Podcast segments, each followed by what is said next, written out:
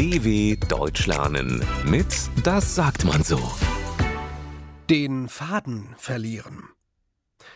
Wer etwas verliert und es wiederhaben will, muss suchen. In dieser Ecke oder in jener.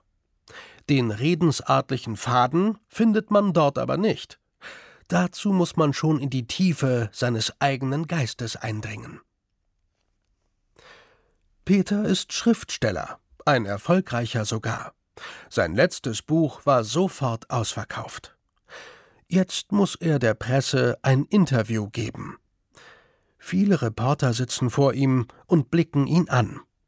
Worum wird es in Ihrem nächsten Buch gehen? fragt ein Journalist. Das nächste Buch wird ein Krimi, erzählt Peter.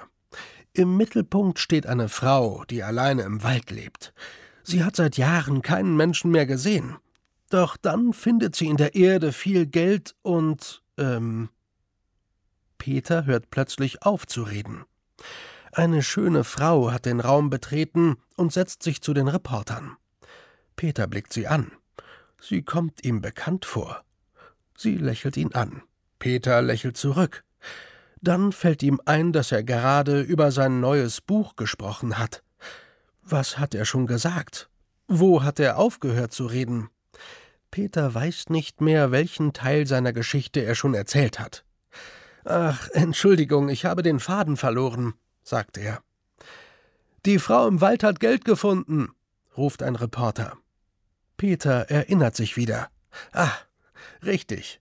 Dann findet sie einen toten Mann, sagt Peter und lächelt der hübschen Frau zu. Sie lächelt zurück. Vielleicht sollte Peter besser einen Liebesroman schreiben. dw.com/das sagt man so.